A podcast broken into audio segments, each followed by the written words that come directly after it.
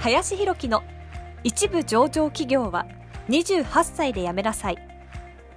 この番組では28歳で一部上場企業を辞め現在教育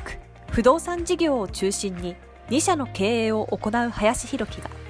これから起業独立フリーランスとして自由度の高い生き方を目指したいと考えている方向けに必要な知識マインドをお伝えしていきます。こんにちは林です、えー本日はですねとにかくググれというテーマで話をしていきたいなというふうに、えー思います。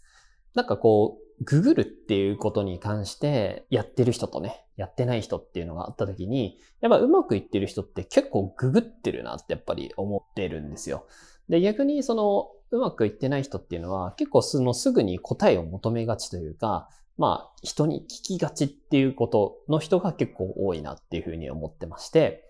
まあもちろん人にね、聞くっていうのも時としてはいいんですけれども、やっぱ自分自身でまずググって解決しようというか、そういうことがまずね、重要なんじゃないかなというふうに結構感じます。と同時になんかいろんなところにこう興味を持つっていうことがすごく重要だなと思うので、例えばじゃあその映画を見たっていう風になった時に、まあいろいろね、こう感動したとかそういうのはあるかもしれないんだけど、じゃあその映画が、じゃあ誰がそもそも監督として作ったんだろうとか、そういうところとか、じゃあその監督ってどういうね、他に作品を作ったんだろうとか、っていうなんかそういう派生したところに対しての興味みたいなのも持てるとですね、すごくこう知識の幅が広がっていく可能性があるんじゃないかなと。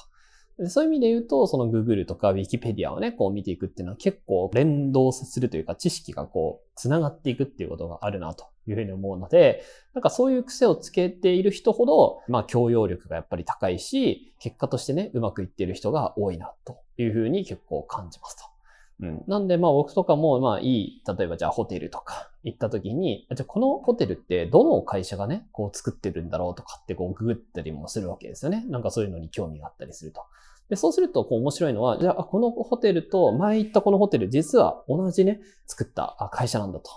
だから、こうなんか自分のね、好きだったりする可能性がある。ってことは他にもこの会社が建てたところとかでは結構自分がね、当然好きな可能性があるからそこに行ってみようかなとか。いうふうにこうね、繋がってきたりとかもするっていうのがあるし、じゃあそのホテルのデザインとか、建築は誰がやってるのか、どんなインテリアを使ってるのかっていうふうにやっていくと、こうどんどん繋がっていって、それがこう自分のね、経験になっていったりとか、自分のこう感性が磨かれてくるというところにも繋がってくるというところもあるので、このググる力みたいなのが結構こう人生をね、こう左右してくるんじゃないのかなっていうふうに最近感じたので、あんまりね、こう、ググる、自分でね、こう、ググるっていうことをやってない方は、まずね、こう、ググることをね、とにかくたくさんやろうということで、した方が人生はね、より良くなるんじゃないかなというふうに思いますので、ググりましょうということで、今日の話を終わりにさせていただきたいなと思います。えー本日もありがとうございました。本日の番組はいかがでしたでしょうか？この番組では林博樹への質問を受け付けております。ご質問はツイッターにて林博樹とローマ字で検索していただきツイッターのダイレクトメッセージにてご質問いただけたらと思います。たくさんのご応募お待ちしております。